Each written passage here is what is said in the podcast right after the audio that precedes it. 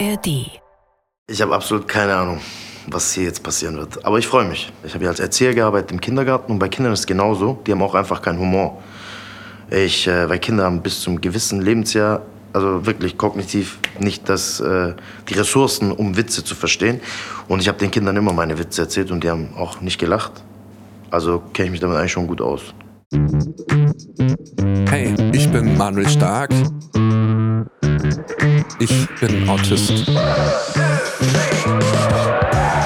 Klar, wer einen Autisten kennt, kennt genau den einen. Bei mir ist es so, dass diese feinen Linien zwischen menschlicher Kommunikation, Ironie, Sarkasmus mich echt vor eine Herausforderung stellen und damit auch Humor für mich was oft Unverständliches ist. Ich habe mir gedacht, ich lade einfach die witzigsten Menschen des Landes ein, damit sie mir erklären, was zur Hölle sie eigentlich tun.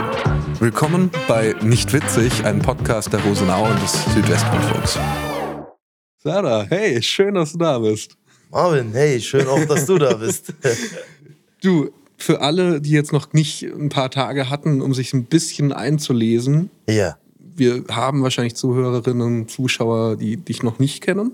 Würde ich dich mal ganz kurz ein paar Stichpunkte vorstellen. Sehr gerne, Dankeschön. Also, du bist 32 Jahre jung. Yes. Yes. In Göppingen als äh, Sarah geboren, aber nicht als Karibik, sondern Nein. Karabıyık. Karibik. Kara, Kara? Bıyık. Büyük. Genau. Bıyık. B- Büyük. Genau. Ne, Nicht Büyük, Sondern? das heißt groß. Bıyık, das heißt Bart. Ah, okay. Also Kara, Bıyık. okay. Probier's mal nochmal. Kara, Büyük. Perfekt. Okay, cool. Dankeschön. Bitteschön. Ähm, du bist mit drei Jahren umgezogen nach Eislingen, Genau. beziehungsweise Filz. Genau. Dann hast du die Hauptschule besucht, die Realschule gemacht und dann eine Ausbildung zum Maler abgeschlossen. Nein. Nein. Nein. Ich habe eine Ausbildung abgeschlossen zum Konstruktionsmechaniker, Fachrichtung Metallbau. Okay. Genau. Wie kommst komme ich auf das mit dem Weiß ich Maler? auch nicht. Okay, ich, ich check nochmal die Internet-News, Ja. wo der Fehler drin Hast du das steckt. selber notiert oder wurde dir das zugesteckt? Ich habe mir das selber notiert, das heißt, Okay. irgendwo auf den Weiten meines Laptops steht auch noch die Quelle. Okay. Äh, hast du schlecht recherchiert? I'm sorry, es, in Zukunft läuft's besser. nee, passt. Aber du hast 2021 eine Ausbildung zum pädagogischen Erzieher gemacht. gut. Ja, genau. Ich habe die Das ist angefangen. gut. Angefangen. Ja. Aber nicht beendet? Doch beendet? Nicht beendet. Nicht beendet. Genau. Aber arbeitest als Erzieher gerade? Nein. Nicht. Seit einem Jahr nicht mehr. Ich habe äh, die Ausbildung angefangen, weil ich Corona-bedingt arbeitslos wurde. Ich war Theaterschauspieler. Und äh, genau, dann bin ich arbeitslos geworden und dann wusste ich nicht, was ich machen soll. Und dann gab es mehrere Optionen. Und die eine war dann äh, tatsächlich als Erzieher im Kindergarten anzufangen. So richtig quereinstiegsmäßig. Und äh, darauf hatte ich richtig Bock. Und das habe ich dann gemacht. Ich habe dann, glaube ich, sieben Monate lang in einer Einrichtung gearbeitet. Aber dann, äh, wir sind ja in Deutschland und da ist es besser, wenn man immer alles dokumentiert hat, beziehungsweise urkundemäßig eine Ausbildung oder so, macht es ja immer ein bisschen besser. Man sagt ja auch, äh, was Gescheites lernen. So hier. Ja, und dann habe ich die Ausbildung angefangen, habe die ein Jahr durchgezogen, hat auch sehr viel Spaß gemacht. Ich hatte auch echt gute Noten und alles. Aber dann musste ich sie aufs Eis legen, weil ich dann als Comedian ähm, auf Tour gegangen bin. Das war ja auch schon ein Jahr später, oder? 2022 Genau. hattest du so deine erste Soloshow, die auch ziemlich erfolgreich war.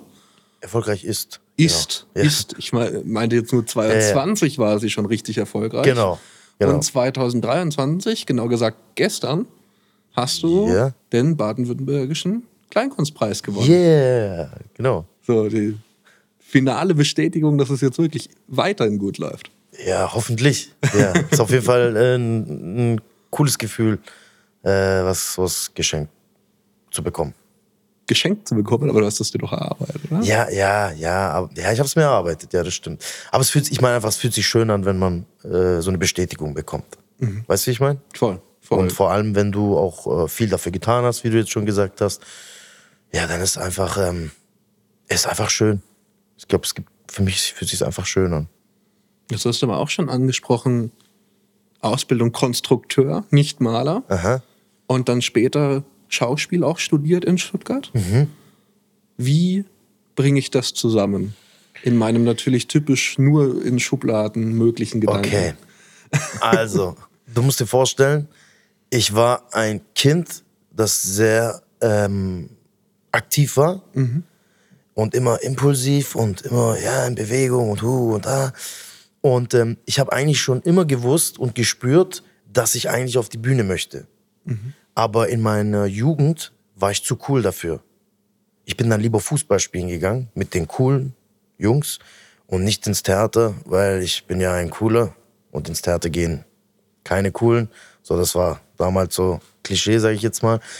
Aber eigentlich war ich dann im Fußball und habe daran gedacht, boah, ich hätte eigentlich schon Bock ins Theater zu gehen, weil ich würde mich jetzt gern voll gern schminken, würde mich gern verkleiden, würde gern irgendwas anderes verkörpern. Weißt du, ich meine, ich habe auch schon immer alle imitiert, meinen Papa imitiert, meine Mama imitiert, meine Lehrer imitiert, alle. Und dann, ähm, es war auch tatsächlich eine lustige Geschichte. Ich war damals mit der Hauptschule beim Arbeitsamt und da gab es so Fragen, die du ausgefüllt hast. Und bei mir kam raus Lehrer oder Schauspieler. Damals schon. Ja, ja. Da war ich 14 und da dachte ich schon, ah, eigentlich äh, ist eine Bestätigung. Aber es mich immer noch nicht getraut. Und dann erst nach vielem Scheitern, nach vielen, äh, ja, nach dieser Ausbildung dann zum Metallbauer, die ich gerade noch mit 4,0 bestanden habe, bin ich nach Australien. 2013 war genau, das, oder? sieben Monate lang. Und ich muss mal einen Ruf retten, dass ich ja, ja, doch ein bisschen was richtig recherchiere. Ja, ja, und in Australien war ich dann Maler. Nein, Spaß. Schon wieder gelacht. Nein, pass auf. Und das Ding ist, in Australien war das so. Warst du schon mal im Ausland? Ja, ja. Ich war jetzt auch Anfang des Jahres mit einem Stipendium in Island zum Beispiel. Aha. Bin da acht Wochen rumgereist. Und wie war's? War super. Ich bin ein Typ, ich, ich liebe Reisen. Ich liebe verschiedene Kulturen, ich liebe verschiedenes Essen, ich liebe verschiedene Sitten. Und dann war ich in Australien und ich, das war das erste Mal, dass ich so weit weg war von zu Hause. Und da bin ich für sie so, das war für mich wie so ein, da ist so ein Knoten geplatzt weil ich war dort glücklich. Weil die Ausbildung in der Heimat hat mich nicht glücklich gemacht, weil ich bin einfach handwerklich vielleicht nicht unbegabt, aber es macht mir keinen Spaß, handwerkliche Arbeit. Ich brauche kreative Arbeit, Kommunikation, ich, bin, ich muss ausbrechen, was machen. Und in Australien war ich so glücklich, dass ich gesagt habe, ey, wenn ich jetzt nach Deutschland komme, dann muss ich meinem Traum folgen. Und das war dann Schauspiel. Ursprünglich wollte ich dann Lehrer werden, aber meine Schwester hat mich auch so ein bisschen angestiftet. Die hat gesagt, hey, du willst doch eigentlich schon immer, hast immer schon davon geträumt, dass du mal Schauspieler wirst und bla bla bla. Und dann habe ich mich wirklich einfach so quereinstiegmäßig an einer Schauspielschule beworben. Mhm. Ich war dort bei der Aufnahmeprüfung, eine Woche vorher beim Tag der offenen Tür. Und ich bin da rein in die Schule und die Atmosphäre hat mich direkt gecatcht. Was war das für eine Atmosphäre? Ja, es war so eine also, also Backstage-Feeling. Die Schauspieler sind auf mich zugekommen, alle, muss leise sein. Ich war ein bisschen zu spät dran. Und alle waren, haben sich warm gemacht, gedehnt und so und waren kostümiert und was weiß ich. Und das hat mir, das, da habe ich gemerkt, boah, hier fühle ich mich wohl. Das ist das, was ich eigentlich schon immer will. Und dann habe ich gesehen, was die so aufgeführt haben, was die vorgeführt haben. Und dann äh, bin ich eine Woche später zur Aufnahmeprüfung und wurde direkt genommen. Und das hat dann quasi mein Leben verändert. Weil ich habe dann angefangen, sehr viele Bücher zu lesen. Ich habe bis zur Schauspielschule kein Buch gelesen. Und seit der Schauspielschule über 50, über 100, keine Ahnung. Okay. Ich habe das richtig gesuchtet. Das war wie so eine positive Droge für mich. Wie alt warst Diese du neue Welt. Ähm, 23. 23. Genau. So hat das dann angefangen mit Schauspielstudien nach Australien quasi, weil Australien hat mir der, der Abstand zu meiner eigentlichen Realität hat mir so, ich konnte so ein bisschen, ich hatte alles so im Überblick. Weißt du, wie ich meine? Und dann konnte ich entscheiden, hey, eigentlich macht mich das unglücklich. Ah, das ist nicht so. Und durch den Abstand und nicht im, im Alltag gefestigt zu sein, hat mir quasi dazu geholfen, verholfen, dann meinem Traum hinterherzugehen. Und zwar Schauspiel zu studieren. Und wie bist du dann eigentlich auf diese Schiene gekommen, etwas zu machen, wo du jetzt gerade sagst, okay, das macht mich eigentlich total unglücklich. So 4-0 Abschluss mit mhm. dieser Ausbildung und schon die ganze Zeit das bescheiden gefunden. Das war so, weil ähm, ich habe mich nicht getraut, was anderes zu machen. Dieses Junge, warum hast du nichts gelernt, mäßig, oder? Genau. Du musst dir vorstellen, mein Vater ist jeden Tag zehn Stunden arbeiten gewesen. Meine Mutter hat den Haushalt geschmissen. Mein Vater kam abends nach Hause im Blaumann. Was hat äh, dein Vater gemacht? Der hat in so einem Stahlcenter gearbeitet. Mhm. Da war dort irgendwann auch mal sowas wie Capo und so war dort Staplerfahrer, hat dort schon gute Verantwortung gehabt, viel Verantwortung gehabt. Aber ich habe als Kind gedacht, ja, mein Papa macht es, Also muss ich das auch machen. Das hört sich irgendwie mittlerweile, äh, wenn ich darüber so reflektiere, echt dumm an. Aber ich habe mich nicht getraut, weiterzudenken. Und ist da auch dieses Ding, was ich auch kenne mit dabei, mit, man muss ja irgendwie, du hast es gesagt, so jeder hatte Essen, jeder hatte Trinken. Man muss erstmal so diese, diese Stabilität kriegen. Mhm. Und bei so einem kreativen Beruf wie Schauspieler, mhm. ist wahrscheinlich ähnlich wie Künstler oder Journalist, Taxifahrer gibt es jetzt genug. Mhm. Das war, war das eine Überlegung bei dir? Was jetzt nochmal? Die, diese Sicherheit. Also Ach so, ja Sicherheit klar. als Bedürfnis. Erstmal. Ja klar, äh, da, natürlich. Als ich dann äh, Künstler wurde, also als ich dann mein Schauspielstudium abgeschlossen habe, war ich erstmal arbeitslos. Mhm. Äh, ich glaube drei Monate lang oder so. Und da gibt es ja sogar Witze. Also man sagt ja, wenn du einen Schauspieler kennenlernst, der nicht erfolgreich ist und dem man, der nicht bekannt ist, dann fragt man den, wo kellnerst du? Mhm. Ohne dass man, ohne dass man davon ausgeht, dass er kellnert sagt man das quasi, weil man weiß, dass es schwer ist, äh, sonst seine Fixkosten abzudecken. Deswegen gibt es den Gag quasi, wo kellnerst du? So, weißt du, wie ich meine? War 2021 nicht auch so diese Corona-Zeit? Ja, ja. Ich, ich hab, war auf dem Kreuzfahrtschiff davor, mhm. habe da gearbeitet in einem Ensemble als Schauspieler und dann kam ich an Land und dann hat Corona angefangen. Und dann äh, wusste ich nicht, was ich machen soll. Dann war ich auch erstmal arbeitslos. Hab, ich war dann Türsteher beim Hornbach also da gab es ja beim Hornbach diese Securities, die da aufpassen mussten. Bei Supermärkten zwischendurch. Genau, da, ich war da, war da bei so einem Baumarkt. Das habe ich dann gemacht. Äh, ein paar Monate lang, ich glaube zwei oder drei. Kamen da irgendwelche Sprüche von wegen, Junge, du hast zwar was Gescheites gelernt, da wärst du ein bisschen gescheiter Nein, gelernt? Nicht? Nein. Ähm, bin ich wirklich sehr stolz, dass ich solche Eltern haben darf. Die waren beide, die wussten ja irgendwann auch, ey, der Junge kann was. Die haben das ja auch gesehen. Und die haben gar nicht an mir gezweifelt. Im Gegenteil, die haben gesagt, ähm, mach einfach. Ich glaube, ich wäre strenger. Wirklich. Glaube ich, du? Das ist eine super gute Frage. Ich, ich hoffe natürlich immer, wie es wahrscheinlich viele Leute hoffen, dass ich einige Sachen, die gut liefen, genauso machen wie mhm. meine Eltern und andere Sachen grundlegend anders mache. Mhm. Was zum Beispiel anders? Ich wäre definitiv nicht äh, so aus den richtigen Gründen falsch streng. Aha. Um das konkreter zu machen. Ja. Bei mir war halt auch schon immer das Vergeistigte da. Bei mir dann halt eher Schreiben. So, irgendwann Romanautor sein, schon in der mhm. dritten Klasse. Und dann hat der kleine Manuel aber in einem 54 Wörter erzählten Diktat 57 Fehler gemacht. In dem 54-Wörter-Diktat 57 Fehler. Und in der Grundschule zählt der Wiederholungsfehler nicht als neuer Fehler. Also wenn ich dasselbe Wort nämlich mit H geschrieben habe, dann war das ja immer nur ein Fehler, wenn da fünfmal nämlich drin stand. Hast du so eine Lese Lese-Rechtschreibschwäche oder was? Ich hoffe nicht. Also ich okay. verdiene auch heutzutage mit äh, Schreiben vor allem mein Geld. Aber ja, aber es gibt viele erfolgreiche so Künstler, die nicht schön schreiben oder viele Fehler machen. Quentin Tarantino zum Beispiel. Ah ja, das stimmt. Ja, ja. Also ich habe keine diagnostizierte. So. Okay. Aber damals, das war schon so, mein Grundschullehrer, da immer an mich geglaubt, da war schon so eine mhm. Mentorenrolle für mich. Und von meinem Vater im Speziellen habe ich halt oft gehört, so dieses, Herr Junge, ähm, pass mal, pass mal auf. So, mhm. Und musst mal schauen, dass es dir besser geht oder musst genug verdienen, das Urlaub. Es ist sehr finanzielles Glück, finanzielles was machen, Was hat dein Papa gemacht oder deine ja, Mein? Vater war Rangierer bei der Bahn, der ist jetzt seit diesem Jahr in Pension. Aha. Was ist Rangierer? Rangierer ist quasi, dass du ganz früher zumindest noch ja. vom fahrenden Zug runterspringst, der so ein bisschen abbremst, schon Güterzug, und dann vorrennst, die Weichen Ich wollte gerade sagen, ey, sonst hätte dein Vater ja bei The Fast and the Furious mit. so ein bisschen. Ich glaube, in der eigenen Vorstellung, was ich selbst macht, okay. so ein bisschen. Und dann ist er runtergesprungen und was hat er dann gemacht? Vorgerannt quasi und hat die Weiche gestellt, damit der Güterzug auf, die richtige, auf den richtigen Gleis fährt. Ja. Und das hat der den ganzen Tag gemacht. Das hat er den Großteil des Tages gemacht. Irgendwann später, als äh, Knochen nicht mehr so mitgespielt haben, Technik moderner geworden okay. ist, war es dann frustrierend. Also er hatte so eine Untauglichkeitsbescheidigung als Choleriker, dass okay. äh, er eigentlich serviceuntauglich ist, wurde dann trotzdem im Service eingesetzt. Der Unterschied zwischen uns beiden, wenn ich das jetzt so analysiere, meiner Meinung nach, dann wäre das, du hast direkt das gemacht, worauf du Bock hattest. Mhm.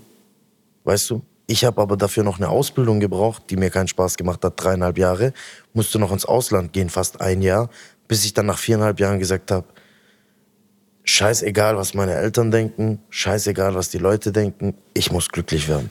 Aber jetzt haben wir geredet über Ausbildung, wo du unglücklich warst, Mhm. Schauspiel, wo du schon wesentlich glücklicher warst, noch gar nicht geredet. Ja, du bist mega aufmerksam, Comedy. auf. Comedy. Du bist mega aufmerksam. Ich versuch's. Du sagst, du, du stellst voll die guten Fragen. Du stellst so Fragen, als würdest du jetzt meinen Lebenslauf schreiben können. Das finde ich, finde ich irgendwie bewundernswert, deine Fragen. Man merkt, du bist sehr aufmerksam. Ich, ich versuche halt wirklich, also jetzt nicht irgendwie nur als Frauen lieben Mensch dich, oder? musst du Frauen fragen. Aber ich versuche halt jetzt irgendwie auch, wenn ich Fragen stelle, dann gehe ich halt dem nach, was mich ehrlich interessiert. Ja. Und ich meine, wenn ich die Chance habe, dass ein interessanter Gast da ist, dann lege ich halt los. Okay. Was hast du gesagt? Comedy oder? was? Comedy. Ich meine, wie kam es dann dazu? Ich meine, Schauspiel ist ja für mich was, das verbinde ich dann doch oft mit so einer gewissen Ernsthaftigkeit, so einer Bühnenpräsenz, selten diesem sehr spontanen Humor, wie ich das auf deinen YouTube-Clips vor allem gesehen habe, oder auch total Stand-up-mäßig. Und wie kam das dann? Von diesem für mich eher ernsthaften Schauspielern plötzlich zu diesem lustig Comedy-Gags. Also ich sag mal so, ich bin kein typischer Theaterschauspieler, weil ich, ähm, ich bin so gern so ein Alleinunterhalter. Und das habe ich schon während des Studiums gemerkt, das haben auch die Dozenten gemerkt, weil ich war so jemand, ich habe dann einfach in einem Stück improvisiert. Und du kannst halt nicht bei Shakespeare einfach den Text verändern. Außer du bist Serda Karibik, dann kannst du es versuchen. Und da haben dann alle schon immer gemerkt, ja, okay, der ist gut, das macht ihm Spaß, aber der will mehr. Man nennt es in der Branche auch dem Affen Zucker geben. Ich habe dem Affen gern Zucker gegeben, also die Leute gern noch einen Lacher draufgesetzt, wo eigentlich gar keiner war. Weißt du, wie ich meine? Das, das kannst du halt eigentlich nicht machen. Mittlerweile schäme ich mich dafür, aber damals als Student habe ich gedacht, oh, ist ja mein Ding so. Und Warum schämst du dich? mehr? Oder für was schämst du dich? ja, weil du halt nicht Shakespeare einfach verändern kannst. Das ist halt Ja. Shakespeare.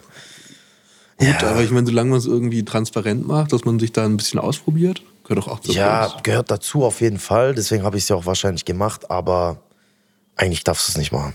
So, Okay. Ja, und dann haben die Dozenten immer gesagt, hey Serdar, du, ähm, du bist, glaube ich, für Comedy gemacht. Die haben gesagt, du gibst dem Affen gern Zucker. Ich meine, ich hatte eine Sterbeszene, da wurde gelacht.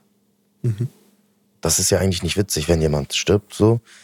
Da haben wir Romy und Julia gespielt, ich war Julia und ich, das war ein bisschen auch lustig gemacht.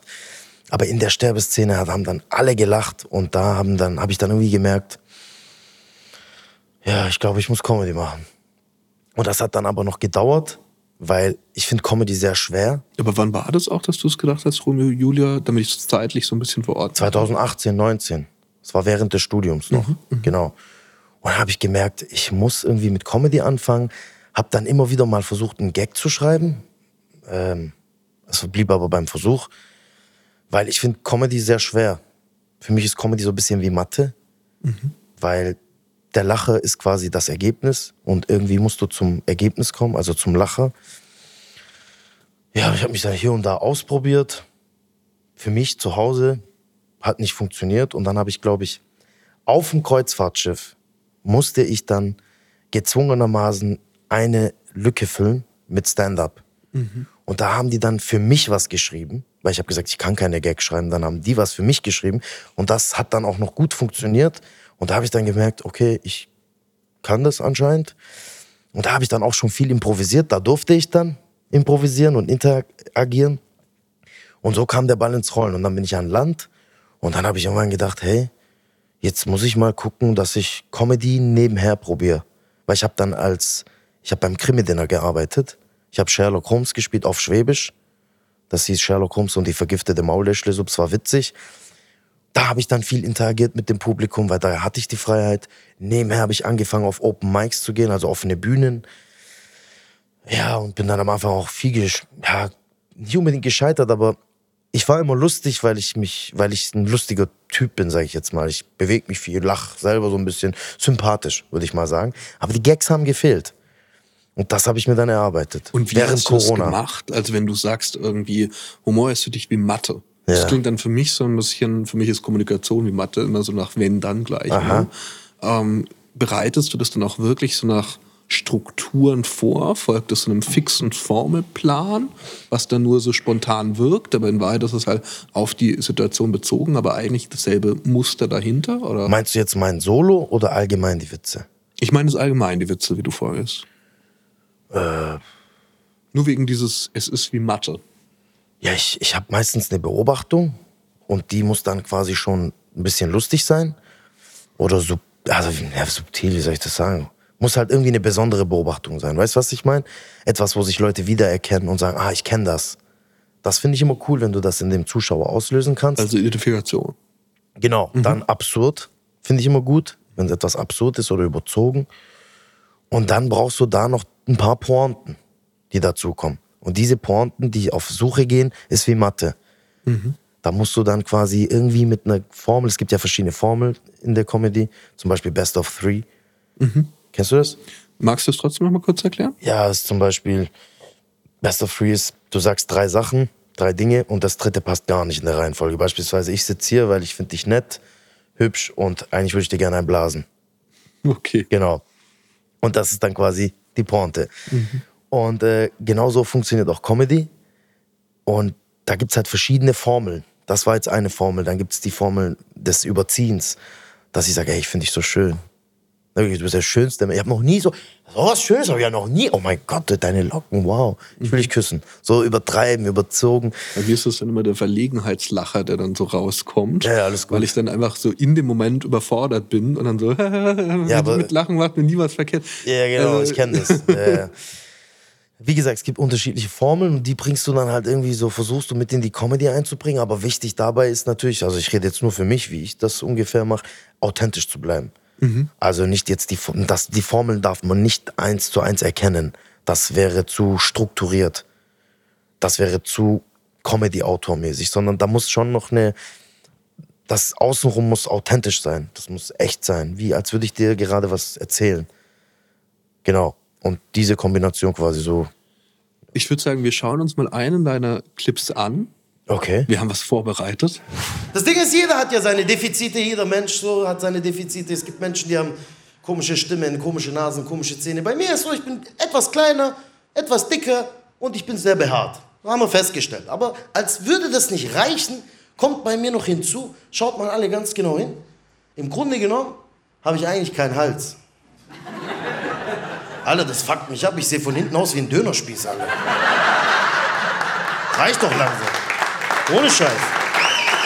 Nein, ist nicht witzig, Alter. Was war da jetzt die Formel? Jetzt hast du mich gefickt, Alter. Nein, Spaß. Ich überlege kurz. Ähm, also die Formel da ist zum Beispiel, ich, wie habe ich angefangen? Was sage ich da? Also jeder Mensch hat Defizite, Genau, jeder Mensch- Identifikation habe genau. ich erkannt. Genau, Identifikation, weil jeder Mensch hat ja auch Defizite. Dann ähm, das Überzogene. Natürlich habe ich einen Hals, aber halt einen sehr kleinen. Ich behaupte aber einfach, ich habe keinen. Und Absurdität dann quasi Dönerspieß. Pass auf, genau, Absurdität ist Dönerspieß. Und was sage ich denn? Ich sage, ich habe keinen Hals. Im Grunde genommen ist auch die Überraschung, weil ich sage, ich bin behaart, ich bin klein und bla bla bla. Man weiß nicht, was kommt jetzt. Und ich habe halt wirklich einen kleinen Hals. Und wenn ich dann noch sage, im Grunde genommen habe ich keinen Hals, dann guckt man mich an und denkt sich, oh mein Gott, der hat ja wirklich keinen Hals. Weißt du, was ich meine? Das ist dann auch nochmal so ein. Im Grunde genommen mache ich mich selber fertig. Und ich glaube, das mögen Menschen auch. Dass wenn man sich nicht zu schade ist, über sich selbst zu lachen. Ich finde, das macht sympathisch. Damit hatte ich früher Probleme. Wenn jemand früher neben mir gesagt hat, Fettsack, dann war ich so, wow, meint er mich? Hatte ich direkt so, ich dachte direkt, oh, vielleicht, dann bin ich weggelaufen. So, mittlerweile, da rede ich auch in meinem Solo darüber, ich stehe einfach dazu, dass ich gern esse. Ich liebe Essen und wenn du halt zu viel isst, das ist auch jetzt wie eine Formel, wenn du dein Kaloriendefizit überschreitest, deinen Kalorienbedarf, dann nimmst du zu. Und ich überschreite den halt ein paar Mal, wie man sieht, und nehme dementsprechend zu. Und früher hatte ich damit, wie gesagt, äh, wie so ein Komplex. Das äh, fand ich irgendwie, ja, fand ich, hatte ich, fand ich nicht so schön. Aber mittlerweile mache ich Witze darüber. Aber, Aber hast du richtig erkannt, Absurdität ist ein Dönerspieß, dass ich mich dann umdrehe und ist auch so ein bisschen Verfremdungseffekt mäßig. Ne, ist es nicht, sorry. Bertolt Brecht, anderes Thema. Okay.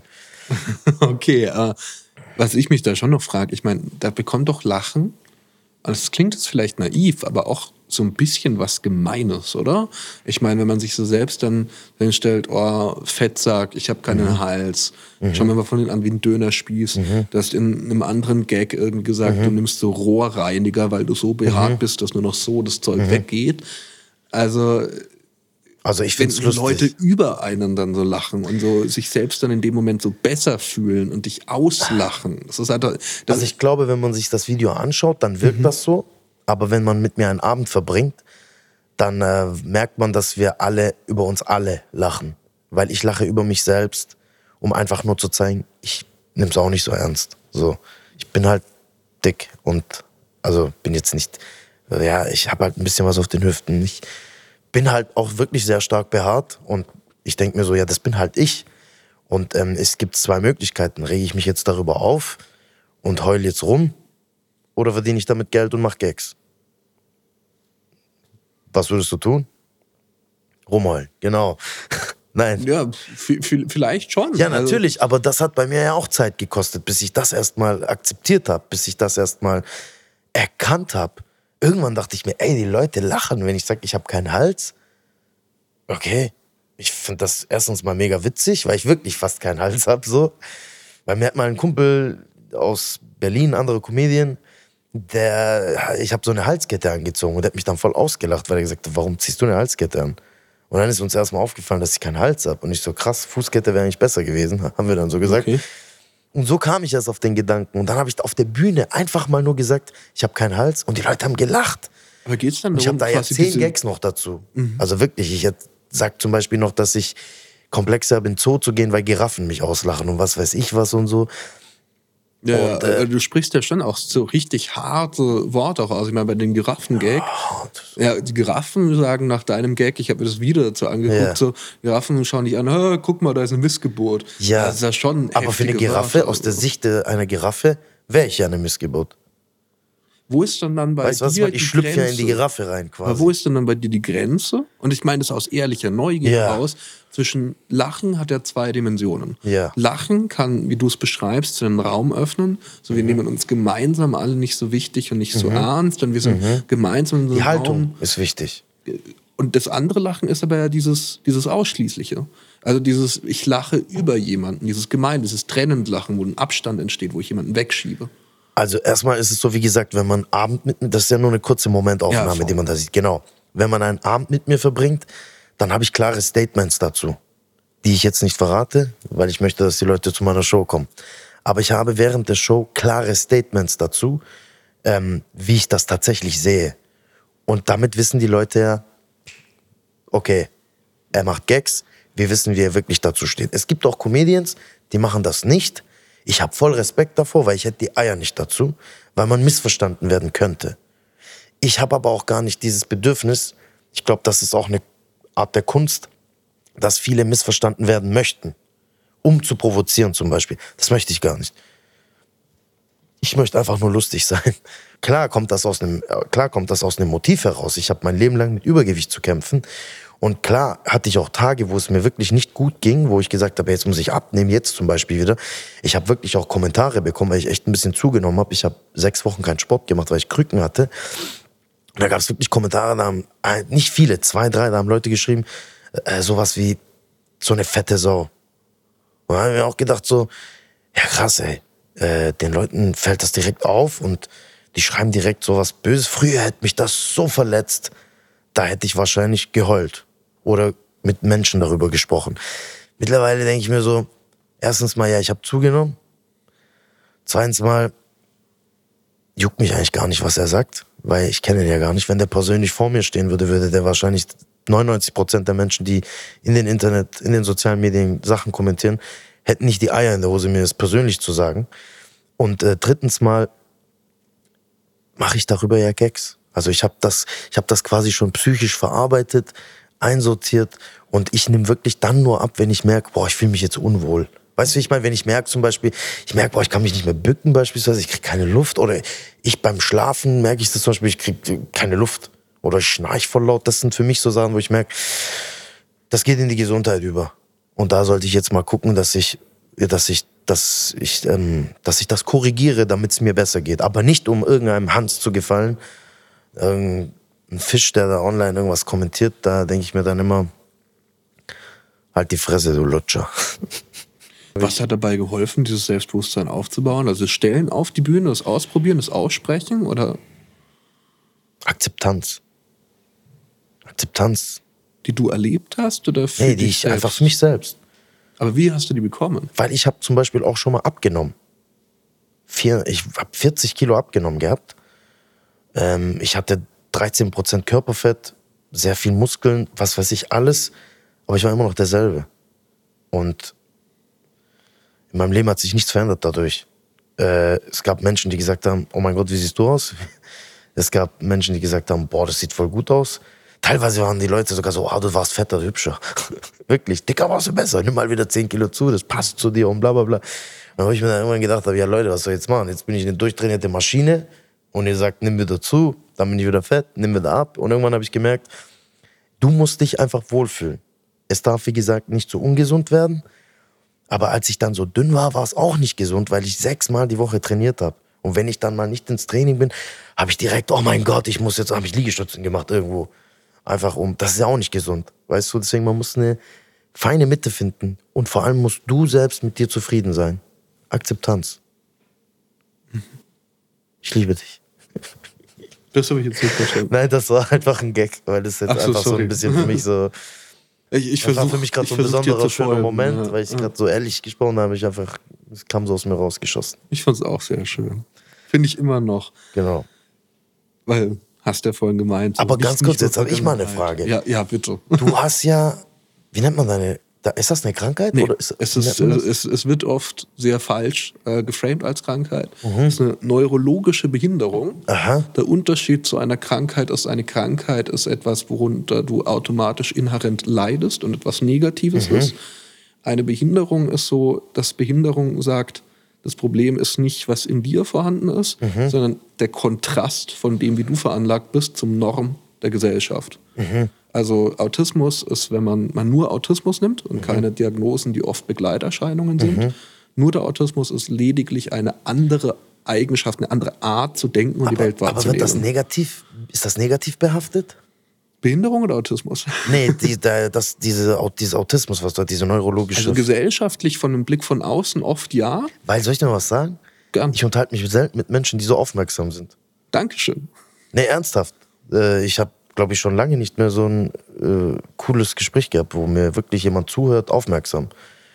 Deswegen weiß ich gar nicht jetzt, ob nicht wir, also die, die diese neurologische, den neurologischen Fehler nicht haben, ob nicht wir vielleicht ist ja negativ kein Fehler. Ist ja Ja, sorry, wenn ich jetzt Fehler sage. Oder Ja, alles, dieses Defizit musst oder dich auch nicht Defizit. Auch kein Defizit. Du musst, du musst dich auch gar nicht entschuldigen. Neurolo ja, nee, ich würde es gerne richtig Also es ist, lernen. es ist wirklich einfach nur neurologische Behinderung, weil Behinderung Behinderung, zwar okay. mega negativ aufgeladen ist, was ja auch ein Problem ist. Ich meine, bei uns damals im Schulhof haben wir gesagt, Alter, bist du behindert oder was? Ja. Und äh, auch ein Problem. Aber Behinderung heißt halt Was hast du eigentlich dann gesagt? Ich, ich habe auch, also damals wusste ich es noch nicht. Ich habe meine Diagnose gekriegt, da war ich 19. So, ich war auch einer der Jungs, der rumgerannt ist und gesagt, Alter, bist du behindert, Maxi? So. Ah, okay. Ähm, und ist natürlich alles auch Lernprozess. So. Und Behinderung heißt einfach nur, so wie du tickst, so wie du drauf bist, alles legitim. Aber dein Umfeld behindert dich in deiner Entfaltung. Das heißt auch in Mikroprozesse übertragen, wenn ich jetzt eine Grillparty schmeiß und das Ja. sind zehn andere Autisten Ja. und Autistinnen Ja. und du kommst dazu, bist in diesem kleinen, dieser Mikrogesellschaft für einen Abend. Bis Mhm. dann plötzlich sind nicht mehr wir die Behinderten, sondern du. Weil da wird alles nach den Regeln von Autisten ablaufen. Jetzt hätte ich mal eine Frage und zwar, man, Ja. man, ich weiß jetzt nicht, ist das ein Klischee oder ihr habt ja auch so besondere Fähigkeiten, oder? Das ist übelstes Klischee. Echt? Es Weil ich gibt habe Streichholze dabei. Ja, Nein, hab ich nicht. Also wenn du sie dabei hast, äh, kann ich, ich kann, bin Pfadfinder, ich kann mit drei Streichhölzern Feuer machen. Nee, weil da gibt's ja dieses Klischee, wenn du so Pfadfinder, äh, Pfadfinder sag ich, auf den Boden wirfst, ich meine Streichholz auf den Boden wirfst, dann sagt man ja, dass es Autisten gibt, die, die direkt sagen, wie viele da liegen. Ja, das ist absurder Quatsch. Also das ist das, was ich meine, mit 99 Leute von 100 glauben zu wissen, was Autismus Ah. ist. Und einer hat vielleicht auch ein bisschen Ahnung. Das, was das ist, das gibt's. Das nennt sich Servant-Syndrom. Mhm. Es gibt weltweit, nagel mich nicht auf die exakte Zahl fest, aber ich glaube zwölf bekannte Servanten. Und es gibt aber allein in Deutschland mehrere Millionen Autisten. Ich habe auch ein richtig gutes Gedächtnis. Ich kann mir Texte sehr schnell merken. Ich kann mir, also ich habe so ein gutes Gedächtnis. So, ich Mhm. merke mir Sachen. Zehn Jahre später weiß ich noch, was ich gesagt habe und so. Ich kann auch rückwärts sprechen. Oha. Zum Beispiel Marvin Nivram. Mhm. Oder sag mir mal ein Wort, aber übertreibt nicht. Irgendwas jetzt Simples. Endoplasmatische Ich habe doch gesagt, plasmatisch Schizaltma, Endo-Otne, also Schizaltma-Otne. Okay. Also das geht richtig schnell tatsächlich. Mhm. Ja, ich, brauch, ich muss das Wort immer erst verstehen, so, und dann kann ich das auch so ein bisschen. Ja, vielleicht ähm, gehöre ich ja auch zu euch. Nein, Spaß. Nee, also wie gesagt, das ist aber genau Nein. das, was ich hier meine irgendwie. So Leute Ja. haben halt mal Rain Man geguckt und denken, ah, jetzt weiß ich, das ist ja Äh. immer noch so in den Serien, modernen Netflix-Serien, Also das ist Good Doctor oder so, das ist völliger Schmarrn. Ja, und wie ist bei dir mit Frauen? Hast du mal, hast du eine, also darf ich, hast, bist du, hast du, ein, also, oder Männer, weiß ich ja nicht. Ja, ja, bei mir sind es Frauen. Ja, Und ja, auch aktuell. ja. ja. Und was macht, also wie ist bei der Kennenlernphase oder so? Zum Beispiel kannst du, ja, ich stelle jetzt richtig amateurhaft Fragen, bitte nicht ja, falsch hau auffassen. Raus, hau raus. Äh, wie bist du emotional? Kannst du Gefühle zulassen? Voll, voll. Kannst, also, du, kannst du auch es, es zum Beispiel vor lauter Gefühle beispielsweise weinen? Total. Das, ist- das mit den Gefühlen ist auch, auch so ein Klischee. Also Mhm. die Studien, die es zu dem Thema gibt, haben festgestellt, dass um die 20 Prozent, also ungefähr ein Viertel bis ein Fünftel, Mhm. Autisten mehr Empathiefähigkeit haben, insofern auch Gefühle intensiver Mhm. in die Hirnregionen aktiv sind als bei neurotypischen Menschen. Das, weshalb oft diese äh, Gefühlskälte entsteht, ist wegen einer anderen Art der Mhm. natürlichen Kommunikation. Also Autisten kommunizieren tendenziell auf Sachebene. Faktischer einfach. Genau. Das heißt, die sagen halt jetzt irgendwie nicht, ähm, keine Ahnung, wie war dein Tag gut? So, Was soll ich mit gut anfangen? Sondern, und auch, wie war dein Tag? Viel zu offene Frage, sondern auf Sachebene. Das und heißt- Sachebene sind dann auch Liebesbeweis beispielsweise, gibt es den Begriff Infodumping. Wenn ich dir jetzt Wie? schon mal Infodumping. Infodumping. wenn, Infodumping. Wenn ein Autist dir eine Stunde lang dich zulabert über ein Fachthema, was Mhm. er interessant findet oder sie, dann ist es quasi eine Liebessprache. Ein was wird mich noch richtig interessieren, weil das Mhm. war was, das hat mich auch berührt, Thema Empathie, als ich Okay. mir deine Website angeguckt habe und diesen Über mich-Button. Mhm. Und du schreibst ja auch, okay, der Künstlername sei dann Karibik, Mhm. hast du dir ausgesucht, weil du auf der Bühne ein Sonnenschein bist. Mhm. Aber, also den Sonnenschein kann ich jetzt bestätigen, Mhm. aber auch, weil du mit deinem richtigen Namen zu keinem Vorstellungsgespräch eingeladen wirst. Mhm. Und das ist ja schon was, was hast du da für Erfahrungen gemacht? Ich habe einen Gag über meinen Namen, Mhm. ähm, wo ich auch den, die Bedeutung meines Namens erkläre. Das ist aber auch, wie gesagt, eine Nummer, das mache ich nur im Solo. Ähm, da rede ich halt über die Bedeutung meines Namens. Weil, ach komm, ich erzähl's einfach, weil mein Name bedeutet, also Serda bedeutet der Führer. Und Karabiyik bedeutet dunkler Schnauzer. Das bedeutet Serda Karabiyik bedeutet der Führer mit dem dunklen Schnauzer. Also wenn ich nicht integriert bin, wer dann? Weißt du, also mäßig. ist ja auch böse jetzt. Ja, aber das ist ein, quasi ein Gag so. Und ähm, das habe ich zufällig rausbekommen. Das wusste ich nicht. Das habe ich, als ich angefangen habe Comedy, ich glaube, jede Comedian fängt erstmal an, an seinen Namen zu gehen. Das ist, glaube ich, so, dass man so anfängt, was bedeutet eigentlich mein Name. Und das fand ich dann äh, cool, weil ich habe daraus dann wiederum ja, eine Nummer gemacht und was weiß ich was. Und dann habe ich auch so den Gag, dass ich sag, aber eigentlich bedeutet Serda Karabiyik übersetzt ins Deutsche, zu einem Vorstellungsgespräch können wir sie leider nicht einladen. Das ist quasi der Gag.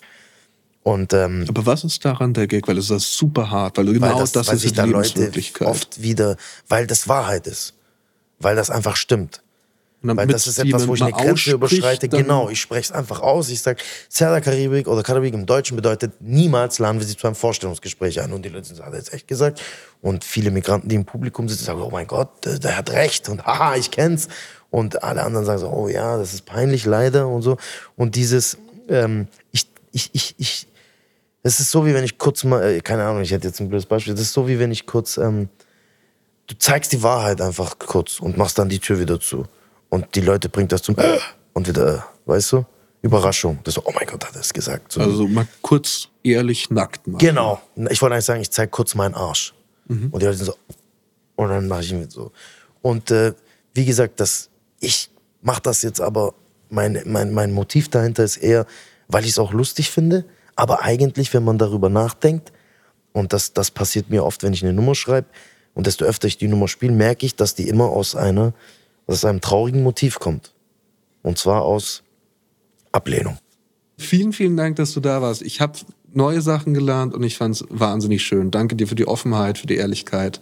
War super. Danke dir und ja, ich wünsche dir alles Gute. Dankeschön. Danke. Ich habe das Gefühl gehabt, dass er immer wieder über meine Witze gelacht hat, aber es liegt wahrscheinlich daran, dass ich gut bin. Und ähm, Nur daran. Nein, und tatsächlich war es für mich ein sehr, sehr angenehmes Gespräch, weil er sehr aufmerksam war. Und ich habe gemerkt, er hört mir wirklich zu. Und das hat mich überrascht, weil ich merke, das geht in unserer Gesellschaft so ein bisschen verloren, dass Menschen dir tatsächlich zuhören und dementsprechend ernste Fragen stellen zu dem, was du erzählt hast und nicht höflichkeitshalber. Es waren keine Floskeln, es waren wirkliche Fragen. So habe ich das wahrgenommen. Voll, ich hatte echtes Interesse. Ja. Unglaublich, aber wahr. Ja, unglaublich. er ist gut, er hat gelernt. Das war nicht witzig, ein Podcast der Rosenau und des SWR.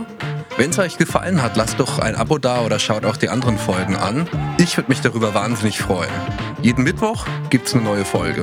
In der ARD-Audiothek oder überall, wo es Podcasts gibt. Bevor wir uns nächste Woche wiedersehen zu Nicht Witzig, habt ihr vielleicht Lust, in den Nachtcafé-Podcast Das wahre Leben reinzuhören.